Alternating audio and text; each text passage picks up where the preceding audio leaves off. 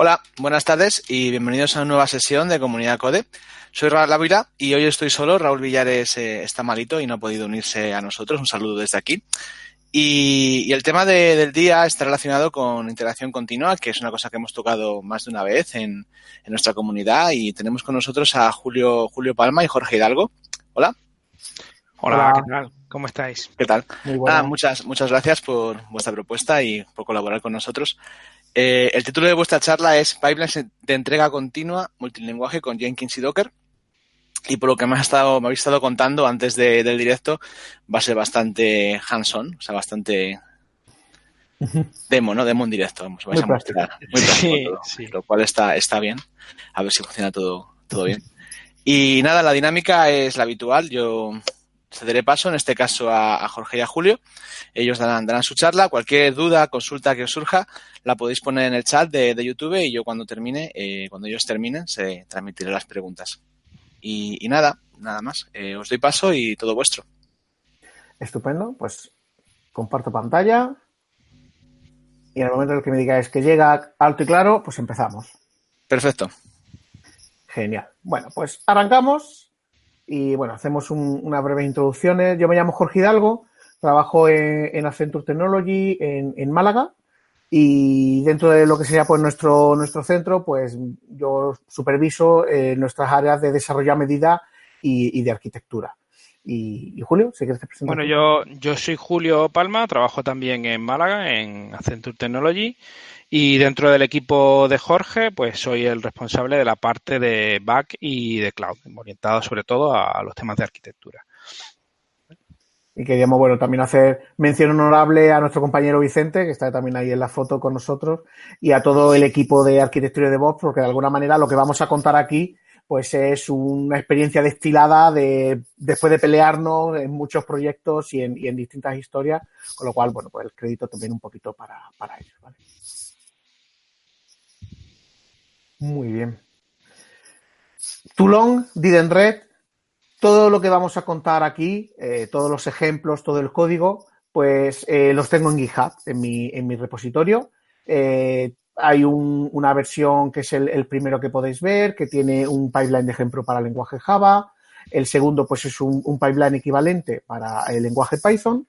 Y luego hay un repositorio que es un, un, proyecto que tengo de ejemplos con microservicios con Spring Boot, donde también pues cada uno de esos microservicios tiene su pipeline correspondiente, un poco pues para, para que podáis ver el ejemplo también cómo se empieza a, complicar a veces un poquito cuando hacemos ya algo un poquito más serio, un poco más, más, más elaborado.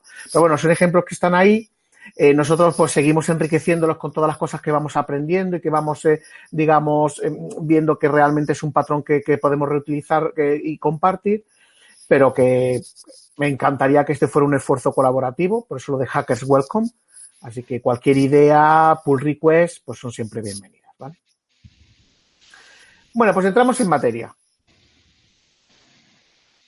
¿Cuál es eh, un poco el enfoque que, seguimos a día de hoy cuando queremos construir pipelines? ¿Qué, hacemos ahora diferente? Y un poco la motivación de por qué. Bueno, pues esto nosotros lo, apoyamos muchísimo lo que llamamos los tres amigos. Jenkins, Docker y Kubernetes. Jenkins lo conocemos sobradamente. Es el motor de integración continua por excelencia, eh, el más utilizado y, muy potente. Pero, ¿qué aporta Jenkins ahora, en el año 2019? ¿Qué hacemos diferente de cómo hacíamos integración continua hace cinco años? Bueno, pues fundamentalmente es Jenkins que nos aporta en la funcionalidad de pipelines como código, o lo que se llaman también pipelines declarativos, es decir, la habilidad de poder describir toda mi secuencia de integración, el viaje del commit, ¿no? Desde que un programador termina, hace su commit y, lo, y hace el push al repositorio, hasta que ese código acaba siendo una aplicación que funciona y que está en producción y que aporta valor. Pues el poder describir esa secuencia como un fichero de configuración, un DSL muy sencillo, pues es la gran, eh, digamos, la gran aportación frente a la integración más tradicional donde te ibas a una herramienta, metías un montón de datos en un montón de formularios y al final, pues eso sucedía su magia y, tenías tu, tu, secuencia. Pero realmente el nuevo enfoque es muchísimo más elegante y ahora pues vamos a ver un poquito más en el detalle por qué. Luego tenemos Docker. Docker es nuestro formato universal para empaquetar aplicaciones. Es algo que para nosotros es muy importante en el mundo de multilenguaje. Eh, porque si solo trabajas en Java, pues solo tienes jars o tienes, solo tienes wars y, y, eso es fantástico, pero en el día de hoy cada vez menos aplicaciones están en un solo lenguaje. Construimos aplicaciones mucho más complejas con módulos en distintas tecnologías y encontrar una manera en la cual yo pueda empaquetar y distribuir mis aplicaciones independientemente del lenguaje en el que esté construida, pues es también muy importante porque te ayuda a estandarizar y a homogenizar y a tener mejor control sobre lo que haces. Y Kubernetes es nuestra plataforma de tiempo de ejecución universal. No me importa el lenguaje nuevamente, no me importa el framework, la tecnología, mientras que yo lo pueda empaquetar como una imagen Docker y lo pueda ejecutar con Kubernetes. Y eso lo puede ejecutar en cualquier lado. Por eso lo de universal. Y quiero reforzar el tema universal porque realmente Kubernetes se ha, eh, se ha impuesto este, como estándar de facto en lo que serían la, la, las plataformas de contenedores. Hoy en día, todos los proveedores, casi todos seguro, pero no creo que haya ahora mismo ningún proveedor cloud serio que no esté ya ofreciendo Kubernetes como parte de su catálogo de servicios. Amazon, Google, Red Hat, Docker, incluso puedes utilizar Kubernetes como orquestación. Con lo cual, es algo que te da mucha tranquilidad de que si tú preparas tus aplicaciones para funcionar sobre Kubernetes, no vas a tener luego ningún tipo de problema, no vas a estar cautivo de ningún vendedor. En algún momento una plataforma pues te ofrece algo mejor, pues puedes, con un esfuerzo pues moderado, muy, muy, muy lógico y razonable, el migrarte. Con lo cual, esta, esta combinación nos permite, digamos, llegar más allá. ¿Cómo lo hacemos? ¿Cuál es el sketch? Si quieres, Julio, comentas un poco cuál es el proceso. Vale, aquí, aquí un poco la idea que tenemos siempre es tener un conjunto de, de pasos, un conjunto de stages que es común para todos los lenguajes, ¿vale? Para cualquier proyecto que hagamos.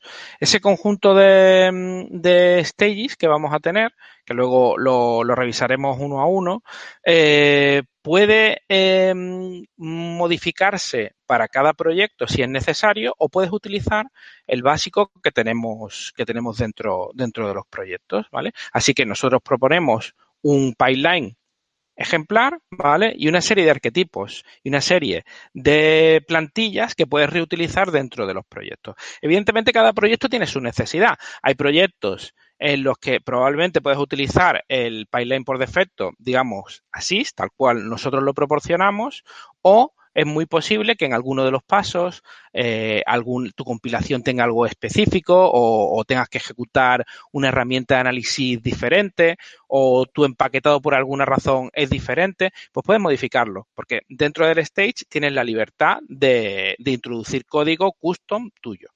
¿Vale? Eh, Jorge, ¿vale?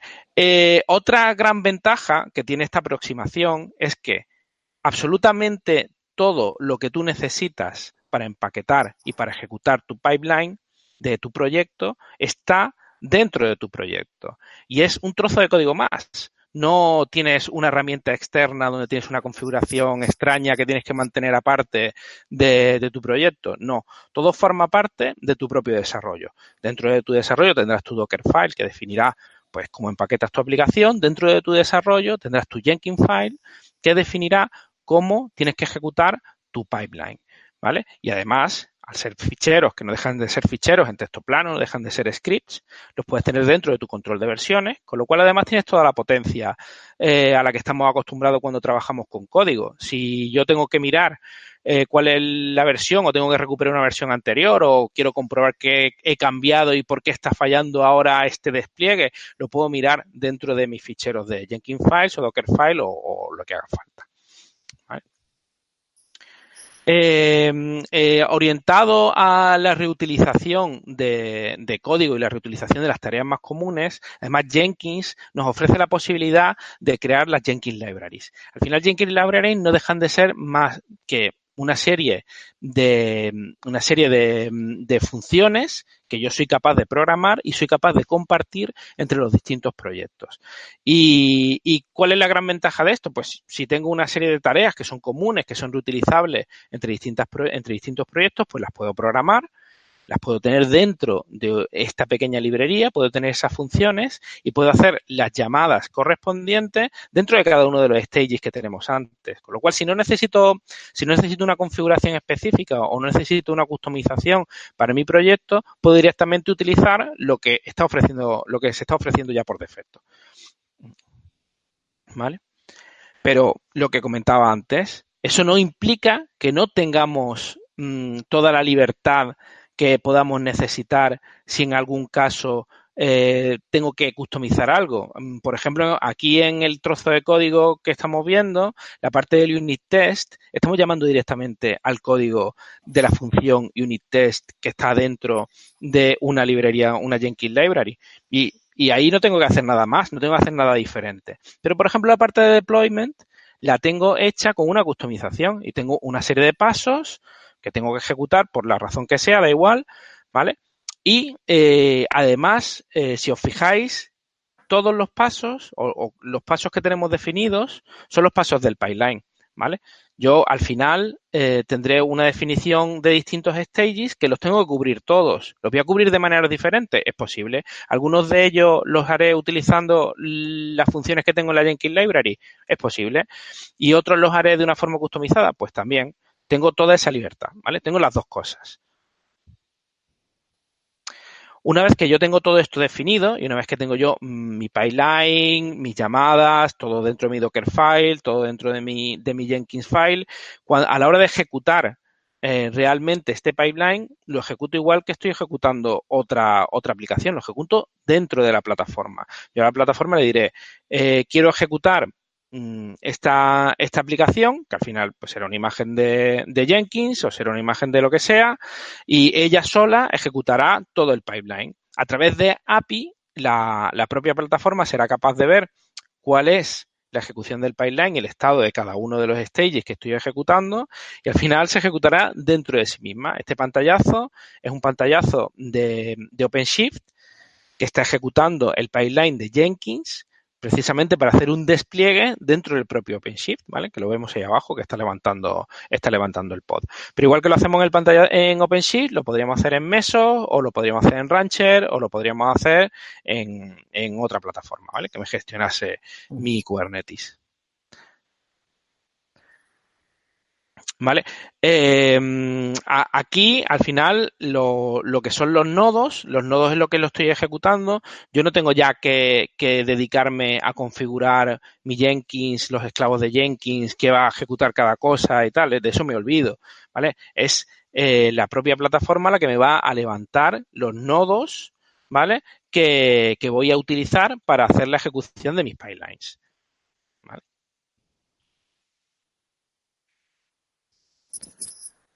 Y al final, la estandarización, lo que comentaba, lo que comentaba antes, tenemos un esquema de pipeline que está definido para los proyectos, ¿vale? Y esa es nuestra parte de estandarización. Mm, todos los proyectos van a tener que tener pues, una serie de pasos, la compilación, la ejecución de prueba unitaria, los que, los que decidamos, ¿vale? Los que vamos a ver un poco luego en nuestro caso, ¿vale? Eh, pero además seguimos teniendo el punto de la customización mm, dentro de cada uno de ellos.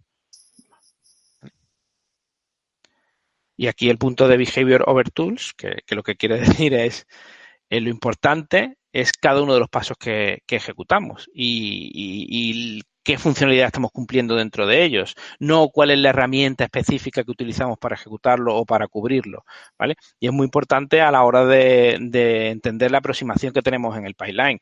Nosotros definimos que tenemos que hacer una prueba unitaria, pero no te digo con qué herramienta tienes que hacerlo, porque probablemente no, seguro, si tu proyecto es un proyecto Python, es un proyecto Java o es un proyecto Node, vas a tener que utilizar herramientas diferentes. Y además de ello, y es aún más importante, podemos estandarizar lo que tenemos a día de hoy. Pero la tecnología está cambiando a una velocidad tan grande que no me atrevo a decir dentro de seis meses en mi próximo proyecto en qué tecnología o en qué framework va a estar. Con lo cual, ponemos mucho más foco en que hay que hacer las cosas correctas y la herramienta más adecuada la iremos descubriendo pues, por el camino. ¿vale? Con lo cual, ¿cuál es ese esquema? ¿Qué es lo que hay en un pipeline? ¿Qué es lo que es el viaje del commit? ¿no? Es decir, desde que un commit se crea, ya un programador ha terminado una historia, la considera que está terminada. ¿Cuáles son las cosas que deberíamos de tener en cada pipeline? Os voy a hacer una descripción rápida y luego pues eh, eh, vamos a enseñar, eh, digamos, directamente sobre el código qué significa ¿no? ese pipeline en un ejemplo con Java para Spring Boot y un ejemplo en Python. Bueno, el primer paso es, bueno, voy a, enumerar los pasos y luego entramos en detalle, ¿no? Los pasos son los siguientes. Preparamos el entorno, compilamos, ejecutamos las pruebas unitarias, ejecutamos pruebas de mutación, empaquetamos, con ese paquete construimos la imagen Docker, ejecutamos la imagen Docker como un entorno de prueba, donde podemos ejecutar pruebas de integración, pruebas de, performance, por supuesto, pruebas de seguridad. También voy a ejecutar inspección del código y además voy a agregar toda la información de todas las pruebas que he ejecutado a lo largo de este ciclo para montar un cuadro de mando de calidad que me permita saber cuáles son los indicadores y si paso la Quality Gate que me dice, oye, esta aplicación, esta versión está lista o no está lista. Y obviamente si está lista, haremos un push de esa imagen Docker a un repositorio, a un registro, donde ya pueda coger y desplegarla pues a producción o, la pueda utilizar otro componente de mi sistema porque yo soy una dependencia. Este sería un poco ese, ese pipeline a grandes rasgos. Es como decía la historia del commit y ahora pues vamos a contarlo un poquito en detalle. Vale, y fijaros, mm, si puedes volver un momento al, al otro, fijaos que aquí eh, en cada uno de los stages, en cada uno de los pasos de nuestro pipeline, hay un poco mezcla de, distintas tecnologías. ¿Por qué? Pues porque aquí lo que intentamos también un poco es reflejar pues mm, las distintas cosas o los distintos elementos que utilizamos dentro de cada uno de los stages. ¿Vale? No está orientado solo a un tipo de, tecnología, sino que está orientado a varios. Aquí hay ejemplos Java, hay ejemplos con Node, hay ejemplos Python, pero que con otras tecnologías pues habrá que buscar otras herramientas. Siempre Efectivamente. va a haber herramientas que son específicas de tecnología. Pero vas a necesitar algo que cubra ese, ese behavior. ¿Vale? Muy bien, empezamos un poco con el primer paso, preparación del entorno. ¿Qué es lo que significa la preparación del entorno? Bueno, pues imaginad, tenemos un Jenkins, está en blanco. Es la primera vez que vamos a ejecutar. Con lo cual, hay que encontrar todas aquellas dependencias que yo necesito para poder construir mi proyecto. Pues el JDK, si estoy en Java, necesitaré Maven, necesitaré Gradle, necesitaré tener NPM, eh, la propia imagen con Node, es decir, voy a necesitar un runtime inicial y luego voy a tener que instalar todas las dependencias que yo necesite. Por ejemplo, en Java, si usas Maven, pues no es algo que haces explícitamente, sino que automáticamente Maven, cuando va necesitando un componente, pues lo va a buscar y si no lo tiene, se lo va a descargar. Pero cuando estás usando el mundo Node, pues siempre haces el npm install y tu primer paso será, oye, voy a ejecutar npm install para asegurarme que tengo todas esas librerías que necesito luego más adelante.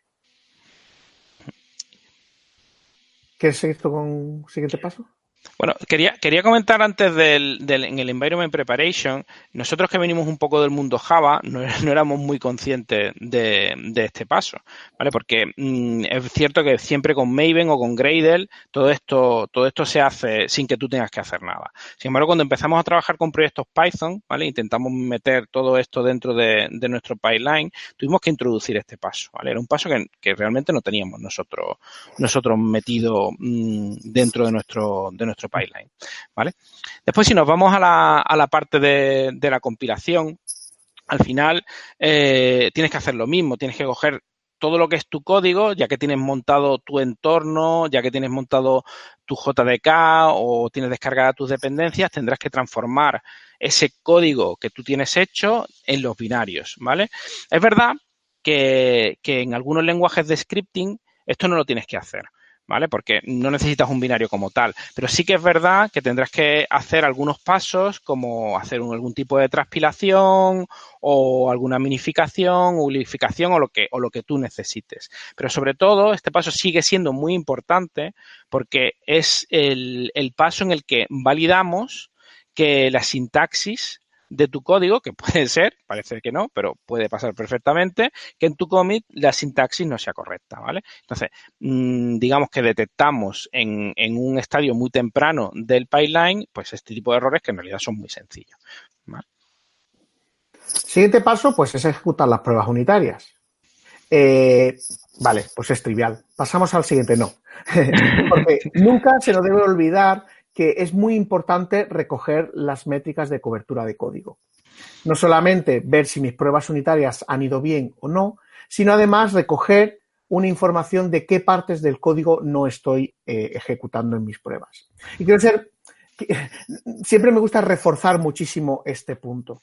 La cobertura del código no me sirve para saber si estoy probando lo suficiente. No, me, no es una prueba positiva en ese sentido. Pero sí es una prueba negativa, porque con la cobertura, con el informe de cobertura de código, sé perfectamente qué partes del código no estoy probando. Pero hay que ser muy cauteloso y muchas veces digo ejercitando, porque ejercitar no significa probar. Hay muchísimas pruebas, y, las, he visto muchísimo y si las sigo viendo, que son lo que yo llamo los tests que van de visita. Simplemente ejecutan un trozo del código de nuestra aplicación, pero luego no verifican nada. Puede devolver nulo, puede devolver cero o puede devolver menos 8, que la prueba le da igual. Con lo cual, en este punto, siempre ejercer mucha precaución porque hay que tener cuidado que simplemente porque mi cobertura sea alta no quiere decir que estoy probando todo lo que debiera. Con lo cual diréis, ¿cómo puedo ver si estoy probando lo adecuado? Pues aquí entra el siguiente paso. Los maravillosos mutantes, ¿vale? Realmente el, mutante lo que, lo que intenta hacer es validar que, tú estás probando eh, correctamente tu código.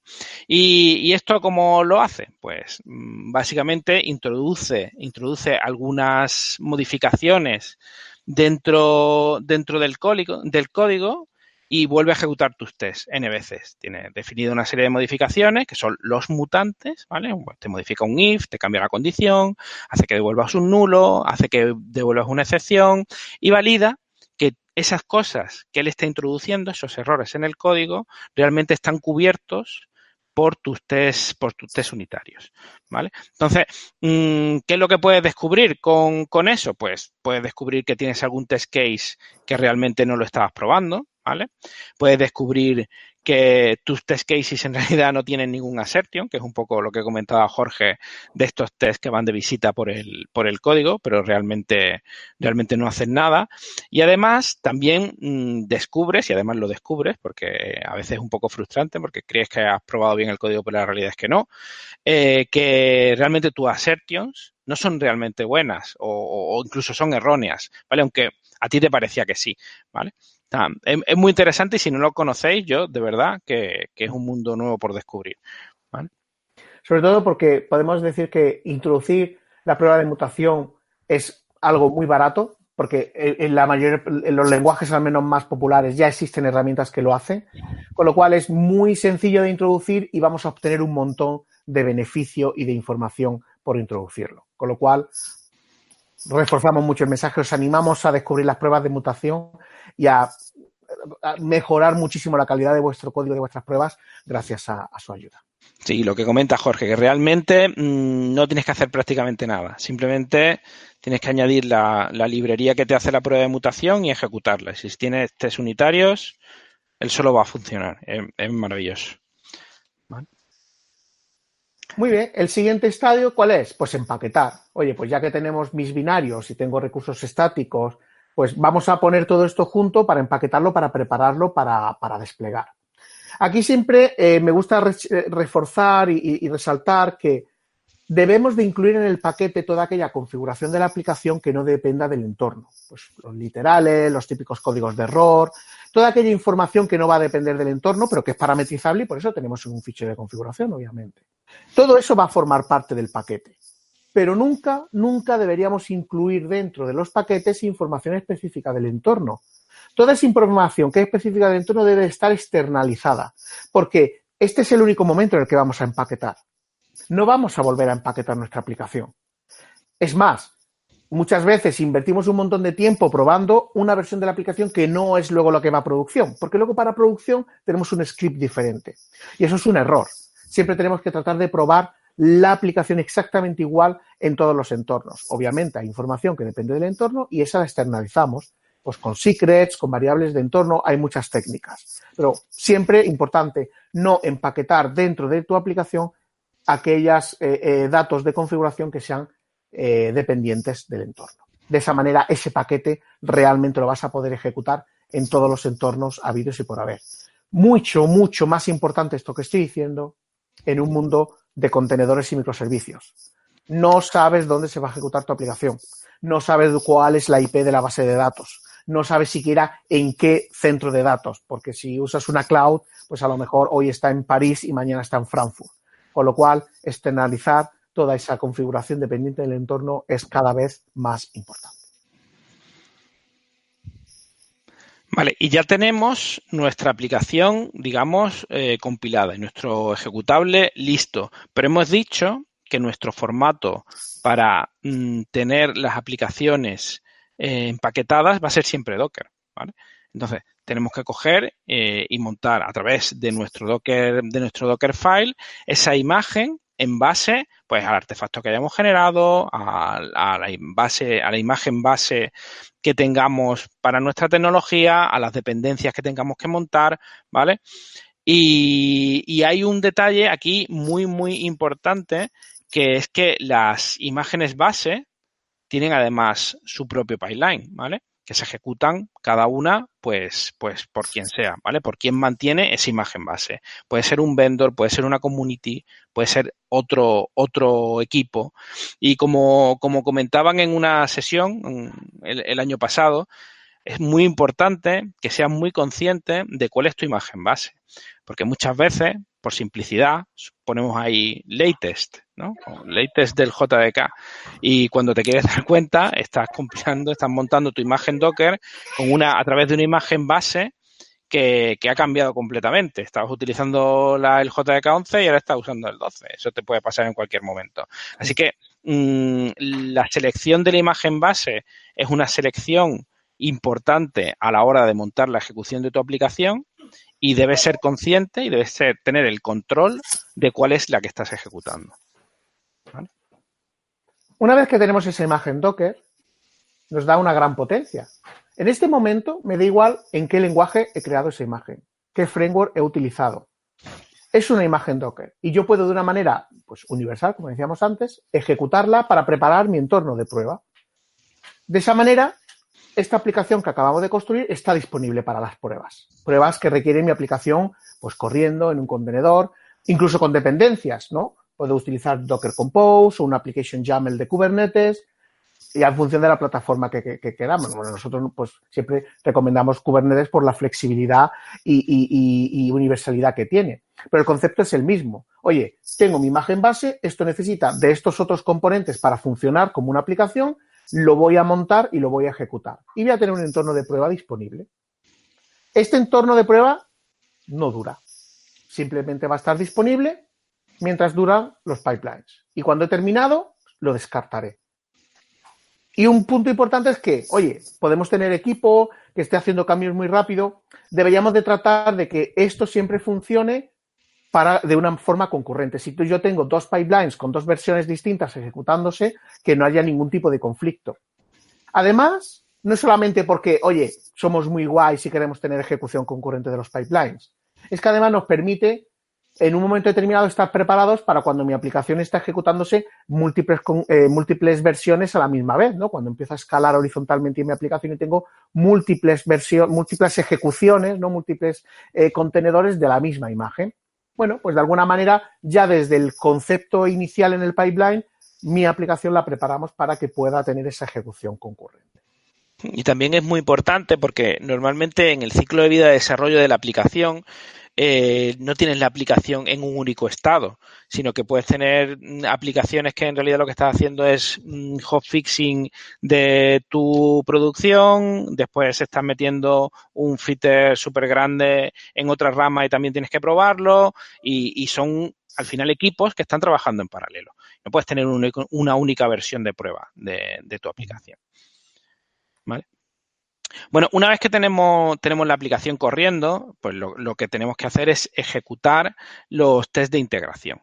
¿Vale? Eh, aquí al final, bueno, fijaos que antes hemos ejecutado los test unitarios, que son, digamos, solo del código, y estos test de integración realmente necesito la aplicación con todas sus dependencias corriendo para poder, para poder ejecutarlos.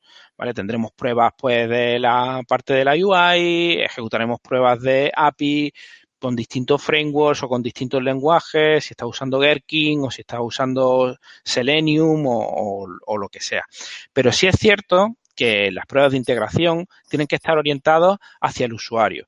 Cuando mm, decimos usuario, el usuario de una aplicación puede ser una persona o si es una aplicación de tipo web, por ejemplo, pero también el usuario de una aplicación puede ser otra aplicación que esté consumiendo una API, ¿vale? Pero al final eh, lo que tenemos que intentar es que estas pruebas pues, estén orientadas hacia la necesidad del usuario, el BDD que se estila, que se estila mucho últimamente.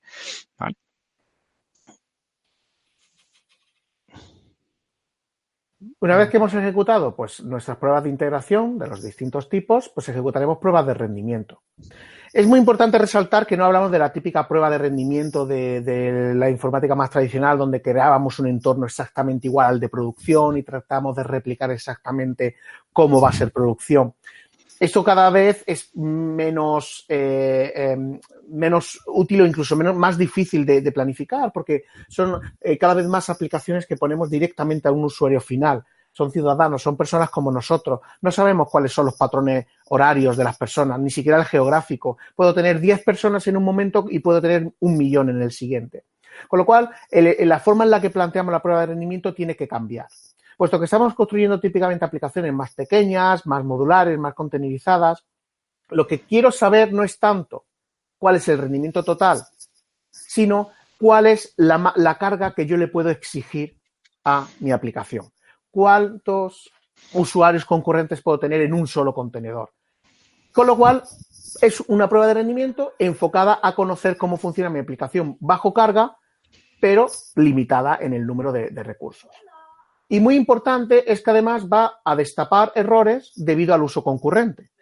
Mi prueba de, de integración que estaba haciendo antes, pues voy a ejecutar típicamente en un hilo pero con la prueba de rendimiento voy a poder ver qué pasa. Oye, cuando tengo 15 usuarios a la vez haciendo estas, tareas, voy a tener algún tipo de problema porque no he manejado bien las hebras. Eso quiere decir que pruebas de rendimiento también deberían de ser orientadas a los usuarios y podemos reutilizar las pruebas de integración. Es muy útil, por ejemplo, utilizar con JMeter una prueba de Selenium como, como tu ejecutor. Y simplemente, pues, oye, vamos a simular pues distintos usuarios con distintos datos, ver un poco cómo se comporta la aplicación. ¿Vale? Y ya, si además emparejamos esa ejecución de la prueba de rendimiento con el uso de un agente de, eh, rendimiento dinámico, pues estilos New Relic, eh, Datadogs y muchos otros que existen, es genial porque vas a recoger un montón de información, no solamente de lo que están viendo tus usuarios desde el frontal, sino de qué está pasando en el interior de la aplicación, si hay un cuello de botella, si hay recursos que no, se están liberando, con lo cual eh, obtienes muchísima información de forma automática como parte de la ejecución del pipeline. Bueno, y en un mundo en el que tenemos un montón de, dependencias, si estamos trabajando con NPM o estamos trabajando con Maven, en el que nos descargamos un montón de librerías que se componen dentro de nuestra aplicación, y, teniendo en cuenta que, la seguridad o, intentar mantener la seguridad de una aplicación es algo que no es negociable, porque e, evitar esto es el camino más rápido a salir en los periódicos, pues em, el test de vulnerabilidad de dependencias nos ayuda a, descubrir o a entender si alguna de nuestras dependencias, alguna de esas librerías que son una dependencia de una librería, que es una dependencia de una librería que tú te has importado en tu fichero POMXML, tiene, tiene alguna tiene alguna vulnerabilidad que, tienes que intentar solucionar. O tienes que actualizar la librería, o al menos tienes que ser consciente de que eso existe para intentar ponerle remedio lo, lo antes posible. ¿vale? Hay muchas, muchas herramientas para esto, para distintas, para distintas tecnologías, o WASP probablemente sea de las más, de la más conocidas, pero PAP Safety está muy bien también para, para Python y, nosotros hemos utilizado varias de estas dentro de nuestros pipelines.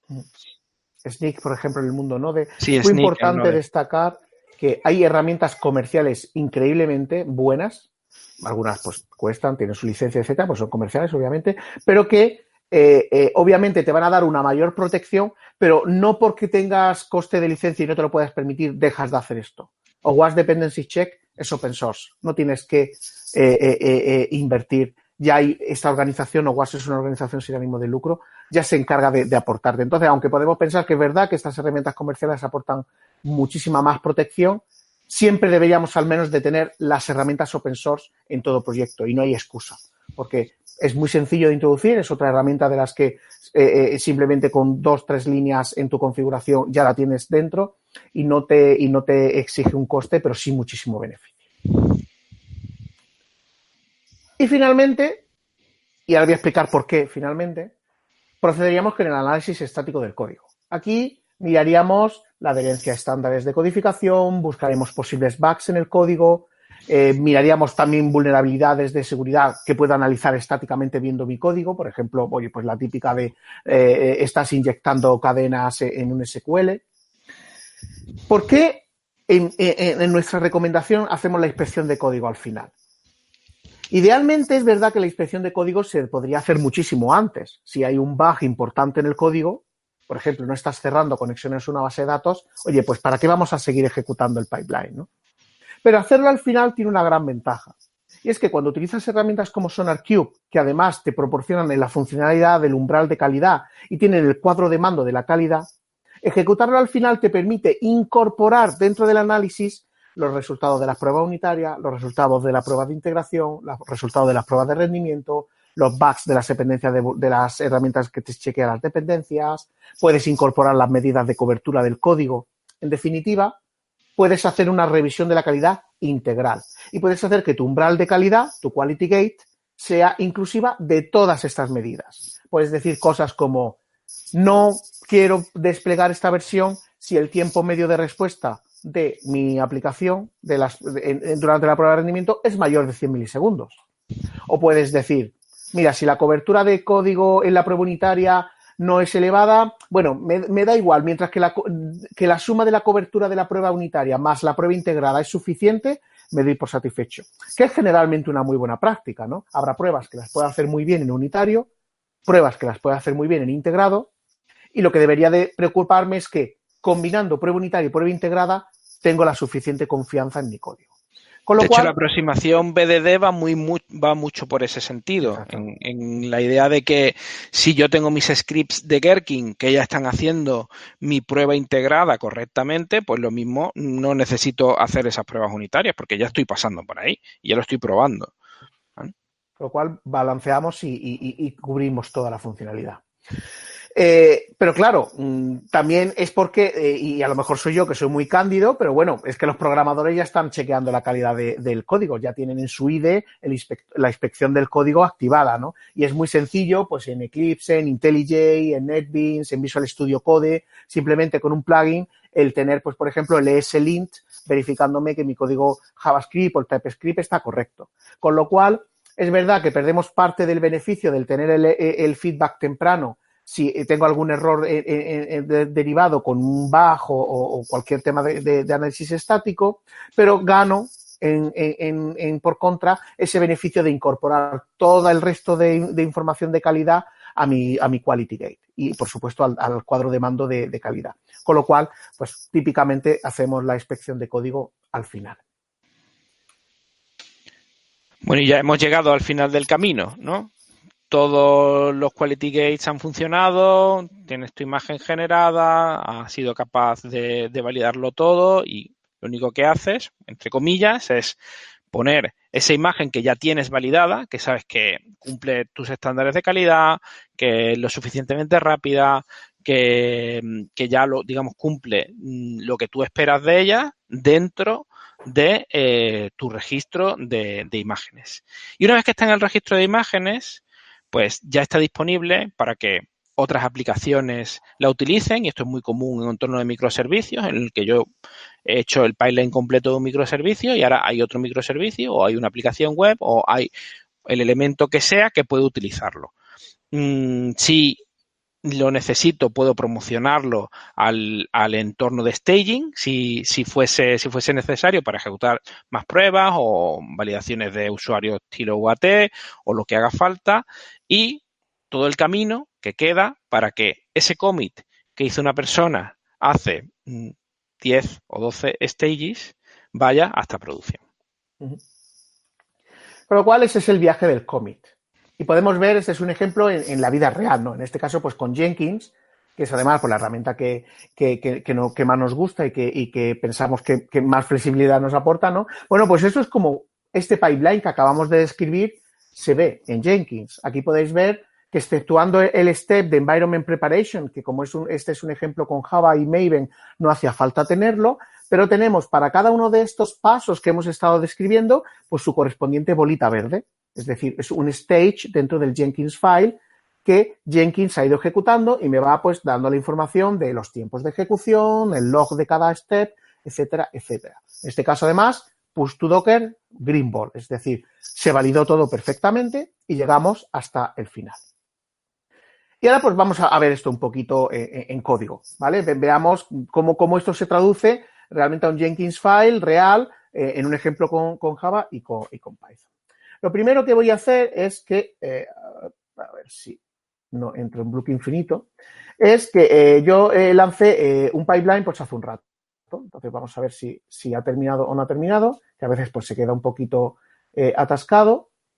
Vamos a ver porque creo que está todavía en ejecución, pero si no, no pasa nada porque tengo uno que, había terminado ya antes, ¿no? Bueno, mira, está, está, todavía con las pruebas de rendimiento ahí, pues eh, dando caña, ¿vale? Pues eh, típicamente pues son pruebas, pues en este caso está tardando un poquito más, debo tener mi máquina un poquito más sobrecargada, pero aquí podéis ir viendo cómo ese pipeline se está ejecutando, y aquí podéis ver un poco la historia, pues uno que me falló porque hizo un cambio que, no funcionaba y versiones anteriores que han ido funcionando. Y este es un poco como se visualiza en Jenkins en la vida real. Pero vamos a verlo en el código. Veamos esto realmente cómo, se, cómo se hace, ¿no? Que, al fin y al cabo, pues no es magia negra eh, y, es simplemente pues eh, aprender una sintaxis y em, eh, aprender una serie de truquitos, pues algunos que hemos comentado en, las slides y otros que, voy a comentar. Mira, el ejemplo de la izquierda va con Python. El ejemplo de la derecha va con Java. Lo primero que podéis ver, la primera diferencia que podéis ver es muy lógica, ¿verdad? Es este Docker Image. Julio, ¿qué es el Docker Image? Tú seguro que lo sabes.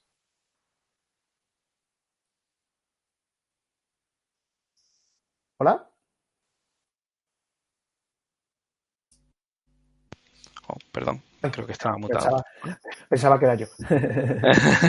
no, no, no, no, soy yo. Al final, esta es la, imagen base que vamos a utilizar nosotros para eh, ejecutar nuestro, nuestro pipeline, ¿vale? Para montarlo. Eh, en, el caso de Python, pues en este caso estamos utilizando un Python 3.7, ¿vale? Y ahí veis que en Java, pues estamos utilizando el JDK, el JDK 11. ¿vale? Eso lo hice yo hace seis meses. Git, no miente, ¿no? Eh, como podéis ver, pues esa es la primera, es la primera diferencia y que es muy lógica. En un pipeline en Python, ¿qué es lo que necesitaré para ejecutarlo? Pues Python. En un pipeline en Java, ¿qué es lo que necesitaré? Pues Java, en este caso, pues el OpenJDK. Pero fijaros que es muy, muy interesante que, eh, eh, como decíamos antes, yo no necesito tener en mi Jenkins Java instalado. Mi Jenkins no necesita saber nada sobre Python. No necesito tener un agente preparado o una máquina allí esperando a que Jenkins le diga máquina. Ejecuta este pipeline. Lo va a hacer el propio Jenkins. Cuando inicia el pipeline va a leer y va a decir, ah, mira, es que este pipeline lo necesito ejecutar con la imagen de Python. Me la descargo y ejecuto el pipeline. Con lo cual es muy elegante y muy limpio, porque no, acabamos teniendo muchas pececitas móviles por ahí dispersas, muchos agentes por ahí, agentes que además tienen la mala costumbre de desconectarse de la red y empezar a, estar offline. Es decir, generaba un montón de, coste extra de, mantenimiento de tu entorno, cosa que aquí ya no lo tienes que hacer, la plataforma se va a encargar. Claro, diré más además, si, si dentro de seis meses tenemos que empezar un proyecto con una tecnología X, al final nosotros buscaremos cuál es la imagen base que tenemos que utilizar con esa tecnología X e irá aquí. Y el resto de cosas, lo que es la estructura, pues al final va a ser muy parecida. Lo cual es un punto muy, muy, muy interesante, porque aquí podéis ver que yo estoy utilizando JDK 1102. Pero esto mm, lo cambié recientemente. Inicialmente, cuando preparamos ese pipeline, estaba con Java 8. ¿Qué necesito hacer si necesito cambiar mi proyecto para utilizar Java 11 en lugar de Java 8? Pues cambiar la imagen base. Claro, esto cuando lo hacíamos en el, mundo previo de los pipelines, pues tenías que, oye, montar un agente, que podía ser una máquina virtual, que tuviera Java 11 instalado, luego configurar el agente, conectarlo con Jenkins o decirle a Jenkins dónde estaba esa imagen. Luego, irte a los pipelines que estaban ejecutándose con Java 8 y decirle, no, mira, ahora los ejecutas con Java 11. Se podía hacer, pero era un montón de trabajo extra simplemente para cambiar la versión de Java que iba a utilizar para generar mi pipeline. Ahora, con este enfoque, es súper sencillo. Cojo mi fichero de pipeline, cambio la imagen base, hago un commit en el repositorio y la siguiente vez que ejecute el pipeline irá sobre Java 11. Impacto sobre la configuración de Jenkins, cero. Muchísimo más rápido y muchísimo más eficiente. y digo otra cosa más. Fijaos que ninguna de las dos imágenes están utilizando el tag de latest por razones evidentes también. ¿Vale? Si lo estuviésemos utilizando, no controlaríamos realmente cuál es la imagen que estamos utilizando, porque el latest es un, es un tag que cambia continuamente o puede cambiar continuamente. Correcto. ¿Cuál es el siguiente paso? Preparamos el entorno, el entorno del pipeline. Aquí típicamente ponemos variables que luego reutilizamos a lo largo del pipeline, aquellas cosas que son específicas de este proyecto. De esa manera, todos los stages que vienen a continuación son completamente reutilizables para, para otro proyecto siempre que vayan con el mismo lenguaje. Puesto que cosas son específicas, oye, pues el nombre de mi aplicación, cuál es el context root donde despliego para hacer las pruebas, cuál es el puerto en el que va a estar escuchando la aplicación. Todas esas cosas pues son únicas y por tanto que son únicas las pongo como una variable. Con lo cual, no solamente eh, decimos cuando empaquete la aplicación todo lo que es dependiente del entorno lo externalizamos, sino que predicamos con el ejemplo y en el propio pipeline todo aquello que es dependiente del proyecto, pues lo extraigo fuera de manera que los stages sean realmente reutilizables. Aquí quiero además hacer hincapié en dos puntos, dos trucos. Uno, recordaréis que decía tenemos que preparar el pipeline para que podamos tener ejecución concurrente. Pues voy a hacer un nombre de test container name. Yo normalmente le pongo un prefijo CI, porque así de esa manera puedo fácilmente separar qué son las versiones de la aplicación que están en integración continua de las versiones de la aplicación que están, por ejemplo, en staging. Y luego siempre le ponemos el sufijo con el build number. Como Jenkins va a estar ejecutando este pipeline tantas veces, el build number es único. De esta manera tan sencilla, ya puedo tener una Mm, ejecución concurrente de los pipelines. No necesito nada pues, más elaborado. Obviamente, escenarios más complejos pueden existir, pero solamente con esta pequeña eh, parametrización, eh, la mayor parte de las veces eh, es suficiente. Y la segunda cosa que quería comentar es que un pipeline, por supuesto, cualquier fichero de configuración, nunca debe de llevar credenciales. No debemos de tener usuarios, contraseñas, claves, etc. Pero claro, yo necesito tener mis credenciales para poder hacer un push de mi imagen al registro. En este caso uso Docker Hub. Yo tengo que tener mi usuario y mi password en Docker Hub para yo poder hacer el push de la imagen, pero no quiero hardcodearla. ¿Qué es lo que hago? Pues registro esa credencial en Jenkins. Utilizo el almacén que tiene de, credenciales seguros Jenkins para dejar grabada una credencial para mi Docker Hub. Y con la función credentials, lo que va a hacer el, el, pipeline es irse a ese, a ese repositorio de credenciales y guardarme la credencial en esta variable de entorno. Con lo cual, sin inyectar eh, ningún, o sea, sin, sin hardcodear ninguna credencial en el pipeline, son inyectadas y las puedo utilizar cuando me haga falta. Es muy elegante y sobre todo es muy seguro. Y siempre que tengamos credenciales deberíamos de mirar, bueno, pues en el caso de Jenkins este mecanismo, pero que cualquier otro motor de integración continua también tiene mecanismos eh, similares, con lo cual siempre eh, buscar cuáles son y utilizarlos porque es realmente una, más que una buena práctica, es una práctica eh, requerida. No, no, nunca, nunca tengamos credenciales en, ficheros de, configuración. Y una vez que hemos hecho eso, empezamos con los stages. Recuerda a la izquierda Python, a la derecha Java con Maven. y fijaos que aquí tenemos otro, otra gran diferencia entre Python y Java. Java empieza por la compilación. ¿Pero por qué empieza con la compilación? Pues porque la fase de preparación del entorno ya te la está haciendo gratis Maven, con lo cual no lo tienes que hacer tú. Mientras que en la parte de Python sí que la tenemos que hacer nosotros. Tenemos que hacer nuestro pip install, tenemos que coger los requerimientos, descargarnos todas las librerías, ¿vale? Y lo hacemos con, esa, en ese stage. Mientras que en Java no lo necesitamos. Por eso tenemos aquí nuestro pip install. Siguiente paso, compilar. Pues, oye, pues para compilar, pues en Python haré un Python y la tarea compile. En Maven haré un Maven clean compile. Es decir, aquí ya empezamos a ver cuáles son las diferencias por las herramientas específicas de la tecnología. Pero siempre hay un step de compilación. Si fuera Gradle, pues utilizaríamos el wrapper de Gradle para hacer la, el build, ¿no? Pero aquí es Maven, pues Maven clean compile. Unit test, pues similar, ¿no? Pues en, en, Python utilizaré nose test, por ejemplo, para ejecutarla. Hay otra librería de ejecución de prueba unitaria, pero nose test es bastante chula. En el caso de Java, pues utilizaré normalmente, como veis aquí, pues por un lado Maven test, para utilizar, eh, eh, digamos, las pruebas unitarias JUnit. Pero además, fíjate, en este caso, hay una, una, una librería en el DSL de Jenkins, que es la función JUnit, que puedo eh, pasarle cuáles son los ficheros de los resultados y automáticamente me va a guardar un registro de eh, esos resultados. Aquí vemos que no en todos los lenguajes tenemos absolutamente todas las funcionalidades, siempre hay que buscar el encaje, ¿no? Y tratar de hacerlo lo mejor posible, pero tampoco sin obsesionarnos, ¿no? Pues, eh, pues si en Python tenemos que ir al log para ver el resultado, pues vamos al log para ver el resultado. Lo importante es que hemos ejecutado las pruebas unitarias y tenemos sus resultados y si algo falla, el pipeline nos sigue, ¿no? E igualmente, pues, por ejemplo, para Jacoco, pues otra, otra facilidad que tenemos en, en, Jenkins es que si tienes el plugin de Jacoco instalado, pues le puedes decir Jacoco y el nombre del fichero donde tienes las pruebas, eh, eh, donde tienen los resultados de la, de la, cobertura de las pruebas y automáticamente te va a poner luego un gráfico muy bonito en la, en la, en la, página donde tienes tu, tu, proyecto mostrándote pues cuál es la cobertura y la evolución en las distintas bits. Luego veremos cómo, cómo se ve, es bonito y es, y es muy conveniente.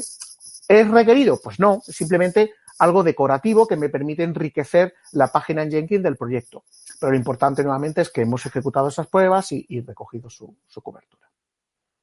¿Quieres, Julio, comentar los siguientes pasos? Los, test de mutación, al final, pues lo mismo. Cada una de las herramientas correspondientes de cada proyecto, pues, de, de cada tecnología, es la que utilizamos. En el caso de Python estamos utilizando Cosmic Ray, ¿vale? Sus configuraciones y tal. Y en el caso de Java, pues utilizamos PyTest, que es una, herramienta muy conocida dentro del mundo Java para, el mutation testing. Ya mm, sigamos a la parte de, de package.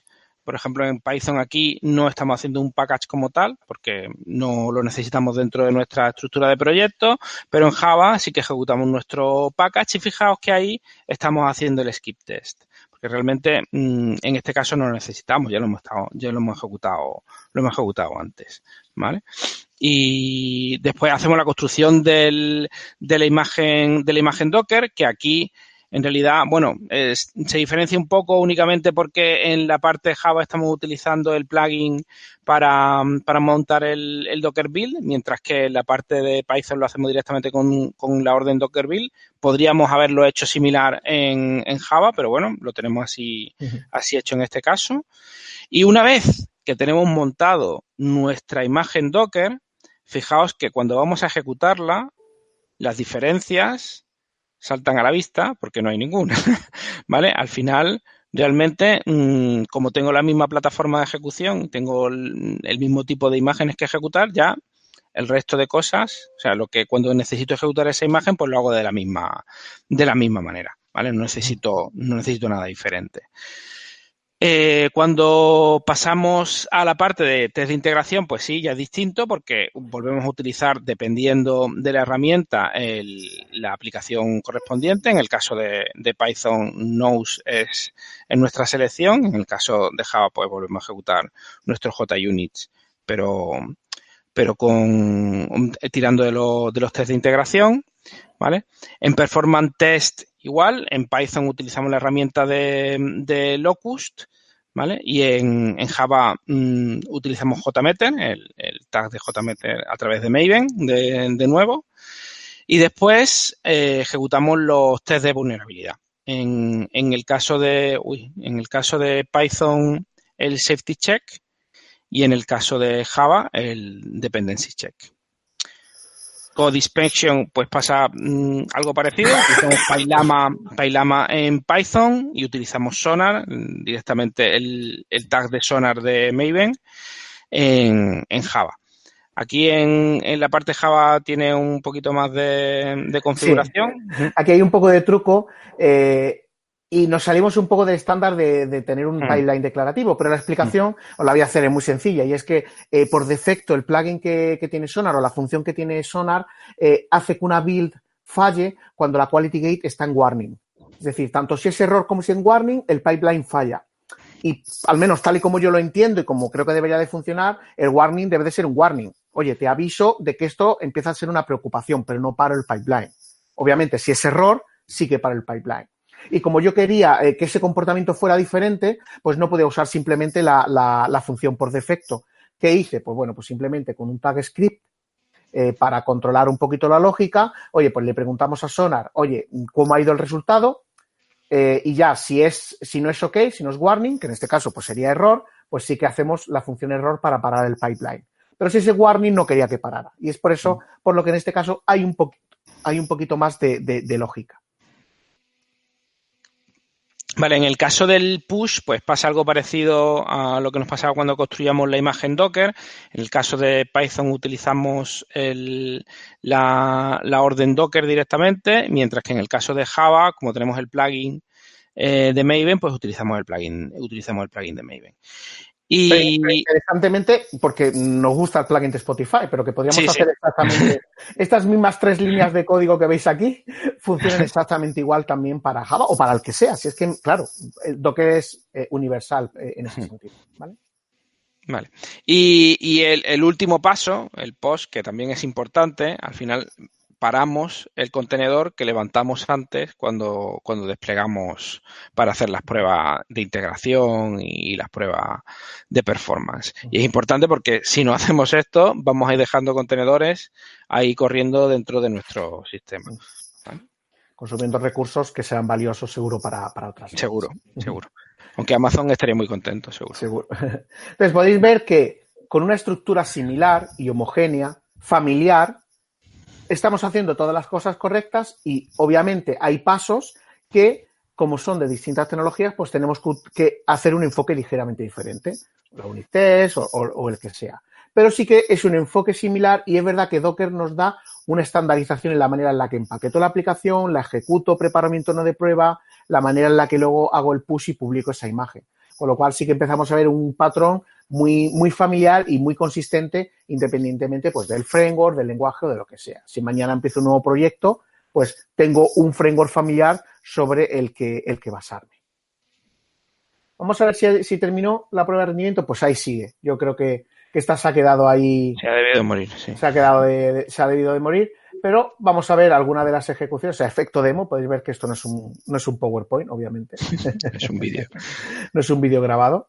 ¿vale? Y es que es un PC, quiero decir, que es normal. Eh, a veces lo, lo, sobrecargo demasiado. Pero sí que voy a enseñar algunas de las cosas que he comentado, ¿no? Por ejemplo, el que tengo aquí unos gráficos con cuál es la cobertura y, sobre todo cuál es esa, esa tendencia, ¿no? Puedo ir viendo cómo ha ido evolucionando mi cobertura, con lo cual si en algún momento introduzco un nuevo servicio y no lo he probado lo suficiente, pues puedo ver picos y demás. Ya os digo, es, un tema decorativo porque eh, me lo está enseñando aquí en, en Jenkins, como estoy usando Sonar, pues yo puedo darle a este enlace que, tenemos aquí muy chulo de Sonar y me puedo ir directamente al cuadro de mando.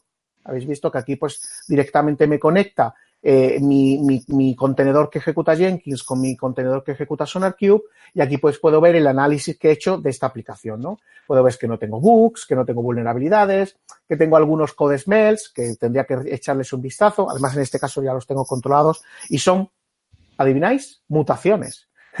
hay, hay, muchos de ellos son precisamente mutaciones y algunos Javadocs que no, que no he hecho, ¿vale? Yo también a veces no hago, no hago Javadocs. Pero bueno, es un proyecto de ejemplo. Vosotros siempre hacéis Javadocs. pero bueno, mira, aquí podéis ver eh, un ejemplo, ¿no? De un mutante que, ha sobrevivido. Oye, pues esto ya me está eh, avisando claramente de que no tengo ninguna prueba que esté realmente cerciorándose de que este método está devolviendo lo correcto. Con lo cual tendría que, tendría que echarle un vistazo. O no, porque mira, en este caso sí sé que tengo una prueba de integración que lo cubre. Bueno, pues entonces puedo simplemente cancelar este defecto y demás. Pero sobre todo tengo esa visibilidad y estoy tranquilo de que estoy eh, eh, haciendo todo lo correcto y que, mi calidad realmente es la, adecuada. Volvemos hacia atrás porque quiero enseñaros cómo se ve este pipeline en, digamos, en, en, la herramienta, no solamente como lo veíamos antes en el PowerPoint. Mira, pues mira, este es el ejemplo de la última ejecución que fue bien. Y podemos ver, ¿no? Pues, oye, todos los steps por los que he ido pasando. Compilar, prueba unitaria, prueba de mutación. En un momento determinado incluso le puedo decir a Jenkins, oye, por favor, reiniciame este, este step. Algo no ha ido bien, como me ha pasado ahora con la prueba de rendimiento, el contenedor debe de haberse quedado un poquito eh, cansado eh, bueno, pues venga, vamos a reiniciarlo por, porque, porque algo no, no, fue bien. Con lo cual tengo mucho control sobre la ejecución de mi pipeline. Y luego para cada uno de los pasos que estoy dando, pues puedo tener los logs. Mira, por ejemplo, build docker image, yo puedo venir aquí y puedo ver pues todos los logs de, el, eh, de, de, la preparación de, de esa imagen, ¿no? Pues aquí podemos ver primero el, plugin de Spotify que me está preparando los ficheros y luego podemos ver las, las, eh, los steps eh, más conocidos que, que, hace ya Docker cuando está haciendo el Docker build, ¿no? Pues cojo mi imagen base del, del, OpenJDK, creo el volumen temporal para que Java funcione bien, perdón, para que Tomcat funcione bien, copio la gente de Jacoco para poder tener las medidas de la prueba de, de, la, de la, cobertura del código, añado el, el, el, el, jar, el fat jar donde tengo mi aplicación Spring Boot, etcétera, etcétera, etcétera. Tengo todos los logs, tengo todos los tiempos de ejecución y puedo en un momento determinado incluso pues reiniciar un paso. Vamos a verlo también en Python para que veáis que esto no es simplemente eh, eh, que el de Java, sino que también funciona en el de Python. Entonces, nos venimos aquí a pipelines, carga todos los pipelines y vamos a buscar el de Python que está aquí. Entonces entramos al pipeline de Python y podemos ver pues que el aspecto es el similar, es, el que es el que esperábamos y, y, cuando estamos trabajando ya en volumen, pues el que estamos acostumbrados. Preparamos el entorno, compilamos, pruebas unitarias, etcétera, etcétera. ¿Que ejecuto las pruebas de rendimiento? Pues puedo venir aquí y ver cómo Locust ha estado ejecutando todas mis pruebas de rendimiento, ha estado empezando a ejecutar distintos, eh, o sea, ha empezado a generar distintas hilos con las distintas ejecuciones y me va dando información eh, periódicamente de cómo están ejecutándose esas pruebas. Si me voy al final de la ejecución de la prueba de rendimiento, pues tengo aquí pues mis totales y puedo ver que, oye, pues mira, eh, se han lanzado tantas repeticiones y puedo ir viendo cuál ha sido eh, los tiempos de respuesta en los distintos perceptiles. Una información muy útil, me permite saber como decíamos antes, oye, ¿cuánto le puedo exigir a este contenedor? Y también me permite en un momento determinado incluso trazar una regresión. Si de repente mi rendimiento baja respecto al que estoy acostumbrado, oye, pues echa un vistazo que quizás hay algo que no está, que no está fino. Por lo cual podéis ver que eh, queda todo muy elegante y muy bonito y además si utilizáis la nueva interfaz que tiene Jenkins de, Blue Ocean, pues mmm, lo podéis enseñar incluso a vuestros jefes, que es bastante más bonita que la interfaz por defecto de Jenkins. Y queda, queda, queda realmente muy, muy bien. Y bueno, una vez que hemos terminado la demo, pues ya eh, cualquier pregunta que, que, tengáis, pues estaremos gustosos de, de responderla. Uh -huh. Raúl, ¿hay alguna pregunta esperando ya, para nosotros? Ya estoy aquí de vuelta. eh, si puedes dejar de compartir pantalla y así sí, perfecto. nos vemos todos. Estupendo. Bueno, muchas gracias. Ha estado, ha estado genial, la verdad. Muy detallado todo y, y, como referencia, prestación de referencia para empezar un proyecto desde cero, la verdad es que me parece bastante interesante. Me alegro, me alegro esto, que me haya parecido chulo. Imagino que esto es un estándar que tenéis y vamos, intentáis aplicarlo en, en casi todos los proyectos. Sí, pero el concepto estándar, como decíamos antes, siempre con una pizca de sal. Hay que evolucionar continuamente, hay que ir adaptando y al final esto es algo que va a estar surgiendo del aprendizaje en los proyectos, ¿no? Sí, sí. Y, y, con lo cual es el de hoy, a lo mejor dentro de seis meses, pues van cambiando, porque nos vamos siempre eh, eh, adecuando, ¿no? Y luego, por supuesto, el matiz de que cada tecnología pues tiene sus necesidades propias. Sí, sí. Sí, pero es importante el detalle de que esto ha sufrido una evolución. O sea, empezamos con un formato, fuimos cambiándolo, poníamos los STG en sitios distintos, después volvíamos a probarlo, añadíamos nuevas funcionalidades, o sea que, y sigue, sigue en evolución, sigue vivo. Esto no, no se ha quedado aquí, espero. Sí. Hay un tema en concreto, tengo una pregunta yo personalmente que me interesa mucho porque he leído sobre el tema, he hecho pruebas yo en casa y esto, pero nunca lo he llegado a aplicar en proyectos y es mutation testing, que he visto que vosotros uh -huh. lo tenéis en el pipeline. Eh, esto, ¿alguna cosa que añadir sobre lo que habéis contado? ¿Cuánto tiempo lleváis aplicándolo? ¿Cómo, y, y, una pregunta más, ¿cómo decidís las mutaciones a aplicar? Porque puede explotar el número de permutaciones y, y que lleve muchísimo sí. tiempo estas pruebas. Vale. Eh, eh, el punto principal es eso, la duración. Es muy importante. Las pruebas de duración de mutación llevan tiempo. Con lo cual, siempre hay que tratar de acotarlas. La primera regla es nunca ejecutes las pruebas de mutación eh, en tus pruebas de integración. Porque eso va, eso rápidamente tiende a infinito. Con lo cual, tratar de centrar la prueba de mutación a la prueba unitaria, incluso dentro de la prueba unitaria, a los caminos críticos de tu aplicación. Porque, eh, por ejemplo, en el caso, fijaros, Spring Pet Clinic, ¿no? Es una aplicación que todos conocemos porque la hemos usado alguna vez para probar, ¿no? Las pruebas unitarias en Spring Pet Clinic vienen a durar unos 30 segundos.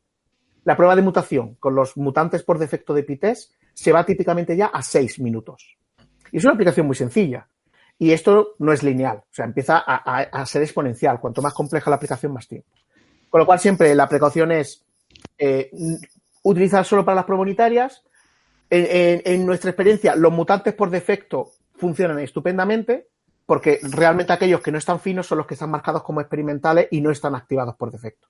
Lo cual, la configuración por defecto típicamente ya te va estupendo. Y luego, si ves que aún así tarda muchísimo tiempo, pues oye, acota un poquito más, vete a tu camino crítico o, por ejemplo, ejecuta la prueba de mutación solamente por la noche, en tu nightly build.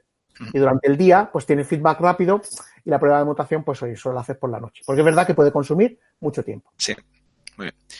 Hay alguna pregunta de, la audiencia, así que voy a irme al chat y, os la leo. Tenemos a Isidro López, ¿vale? Que os da las gracias por compartir y dice, eh, veo que ejecutáis los test unitarios fuera de la imagen Docker. ¿No estaríamos introduciendo ya posibles diferencias con el entorno de producción? Y, sigue la, pregunta. Dice, los test de integración en tu end no son tan exhaustivos, por lo que algunas cosas solo las probaremos en los unitarios. Pero fuera de la imagen Docker, el entorno podría ser diferente, lo cual en potencia puede conllevar funcionamientos diferentes. ¿Quieres tú, Julio? ¿Estás no Sí, no se te oye, Julio. Las pruebas unitarias mm, deben ser pruebas unitarias. O sea, no estamos probando una imagen, digamos, en ejecución, sino que lo que estamos probando son nuestros métodos, estamos pasando por los caminos de los métodos, las distintas, em, los distintos shifts, los distintos branches de ejecución. Entonces, mm, realmente ahí no estamos introduciendo nada o, no deberíamos introducir nada que fuese crítico a la hora de hacer una prueba mm, respecto al, eh, entorno de producción. El entorno productivo es cuando ya mm, estoy integrado con mi base de datos, estoy integrado con otros sistemas, con, estoy integrado con otras aplicaciones que me dan servicio y ahí sí que es importante ser lo más parecido posible al entorno de producción. Pero además voy a decir otra cosa. los test unitarios son, deben ser test rápidos test que me den el feedback lo más pronto posible, ¿vale? De forma que un programador que está trabajando en su máquina pueda ejecutarlos y cuando los ejecute vea cuál es el resultado de, su prueba. Si este programador tiene que tener montada una base de datos específica, tres aplicaciones con las que se tiene que conectar, otra aplicación con la que se integra, que publica un API, que le devuelve lo que sea, ese test unitario no es un test práctico, ¿vale? Con lo cual, mm, tenemos que tener claro cuál es el scope de cada uno. Y el scope del test unitario es uno, el scope del test de integración es otro diferente, en el que sí que es importante tener. La integración es muy importante, tenemos que ser tan parecidos a producción como sea posible, pero en el de en unitario mm, no tiene por qué ser así. ¿vale? A eso lo añadiría que gracias a Docker nos es mucho más fácil tener precisamente ese entorno de prueba integrada que es casi idéntico al de producción. De hecho, es que es la misma imagen, el mismo software base, mismo, core, mismo kernel de Linux, eh, misma versión de, Java, no te vas a encontrar una versión de Java aquí y, otra allá, una de Python aquí y otra allá. Lo cual Docker realmente facilita muchísimo precisamente eso, el tener un entorno production-like. ¿no? Esto, una pregunta por mi parte, hablando de todos los tipos de test que, incluís. Eh, ¿Cuál es vuestra opinión sobre la pirámide de testing? ¿La, seguís? ¿No la seguís? Porque hay muchas opiniones enfrentadas al, este, al respecto. Big water, my friend.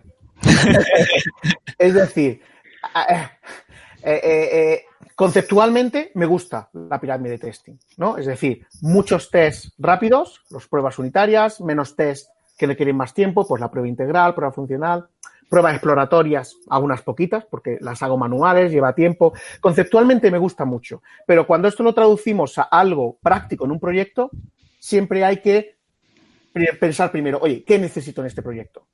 Me he encontrado casos, bastantes, en los cuales se invirtió mucho tiempo en hacer pruebas unitarias de getters y setters en los bins, aportando poco o ningún valor, simplemente por alcanzar una medida de cobertura. Entonces, la pirámide de testing nos tiene que dar un poco la visualización de que si lo estamos haciendo bien, debería de haber muchas pruebas unitarias, menos pruebas de integración, poquitas pruebas exploratorias, por simplificarlo, obviamente. Pero al final, cada proyecto tiene que encontrar su equilibrio. ¿Cuántas pruebas unitarias quiero hacer y de qué componentes? ¿Qué pruebas integradas voy a hacer? Y ojo, que no, no, hay veces que hay una separación, o sea, no, siempre está la separación tan clara en qué es unitario integrado. Por ejemplo, las pruebas que se hacen en contenedor Spring Boot, Aquilian. Es una prueba, no es unitaria totalmente porque me estoy probando distintas piezas juntas, pero tampoco es una prueba integrada como tal. No tengo mi aplicación completa con su base de datos, pero sí que es verdad que he levantado un contenedor y he ejecutado unas pruebas. Con lo cual también hay un, hay un, tema de pruebas intermedias, con lo cual, bueno, mira, no, no seamos súper teóricos y veamos dónde nos encaja. Al final, como decía, combino todas las pruebas y estoy tranquilo de que he probado bien mi aplicación, de que verifico correctamente. Sí, yo aquí mm, decir lo de, lo de los getter y los setter, que además en ese proyecto, no sé si recuerdas que cuando les propusimos Lombok, dijeron, ¿y qué hacemos con todas estas pruebas? Porque desaparecía, desaparecían todos los getter y los setter. Yo le decía, el mejor código es el que no tienes que probar, no lo tienes, no está el código, pues ya está, está estupendo.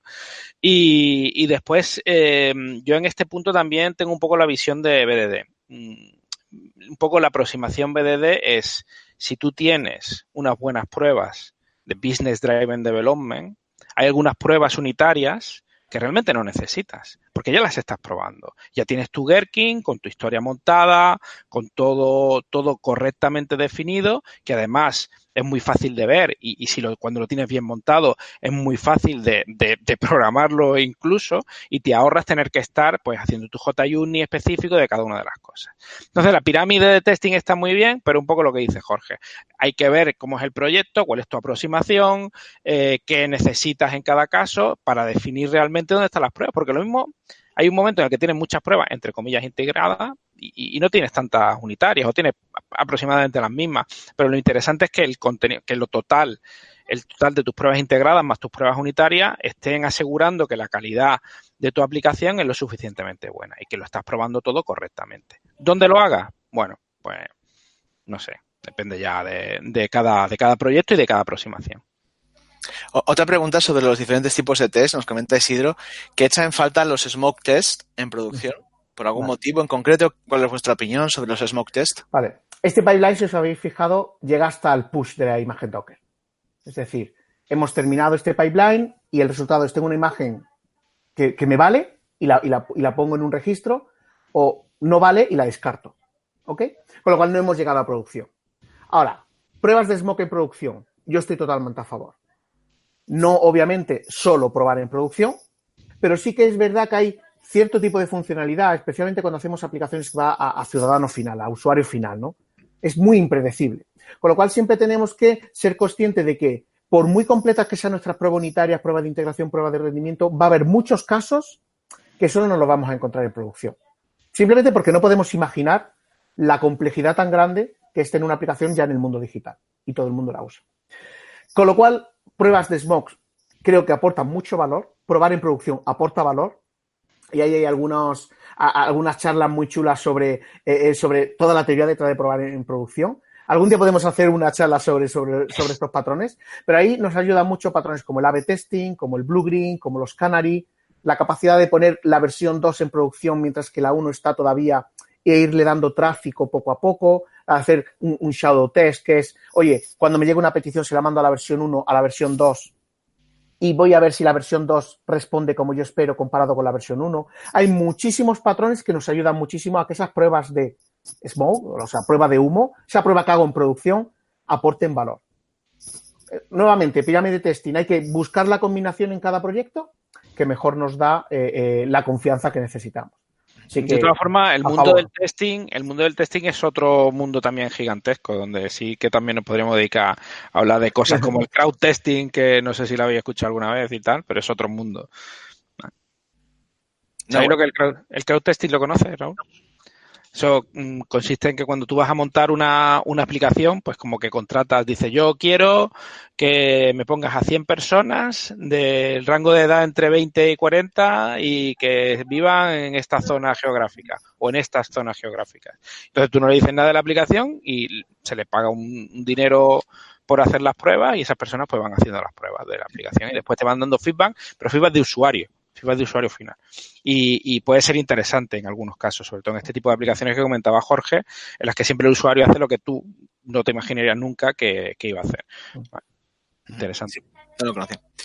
Bueno, hay una última pregunta y esta es muy específica sobre tecnología y bueno, si no, si no sabéis podéis responder porque no habéis trabajado con las tecnologías, no, no pasa nada. Y nos dice Juan Carlos eh, Escobosa que le gustaría que comentaseis herramientas para adaptar todo esto a .NET, a .NET y .NET Core. Vale, pues ahí mm, no tengo el detalle. lamentándolo mucho de .NET, .NET Core, pues no, no, no tengo, no tengo, no lo siento, no te puedo responder. Sí, sí, por eso has dicho que, por, lo que habéis estado comentando, no, en ningún momento lo habéis mencionado, entonces. Mm. se puede hacer todo, es decir, nuestros compañeros que trabajan en .NET hacen esto tan bonito, pero en el mundo .NET, pero no te quiero decir nada de memoria porque voy a fallar miserablemente. Pero os consta estas pipelines. sí, sí, sí, sí, te, diré una cosa, no, no me sé el detalle por debajo, pero eh, lo que se llama Team Foundation Server, que ahora se ha renombrado se llama Azure DevOps, es una maravilla, o sea, funciona fantástico. Y además, bueno, por supuesto funciona .NET, pero funciona Java, funciona JavaScript, es decir, eh, que, eh, ese concepto, que lo hemos estado viendo con Jenkins, pero que hay otras herramientas que también brillan eh, para hacer esto y al final tienes exactamente los mismos pasos, ¿no? Ejecuto mi prueba, mi calidad, despliego, etcétera, etcétera. Pero no me atrevo a decirte el grano fino de qué herramientas se usan porque no me las sé. Yo, por ejemplo, TFS lo he utilizado, pero con proyectos Java y la verdad es que es una gran herramienta, ¿eh? muy, muy buena. No, no tiene nada que envidiarle a, nada de lo que hemos hablado aquí. Bueno, pues creo que eso es todo. Voy a echar un último vistazo antes de, cerrar. Yo creo que sí, ya está. Ya se han pasado todas las preguntas. Luego hay agradecimientos, gente que le ha gustado mucho el enfoque, que lo van a probar y, nada, sí, la verdad es que estoy de acuerdo que ha sido muy, muy interesante.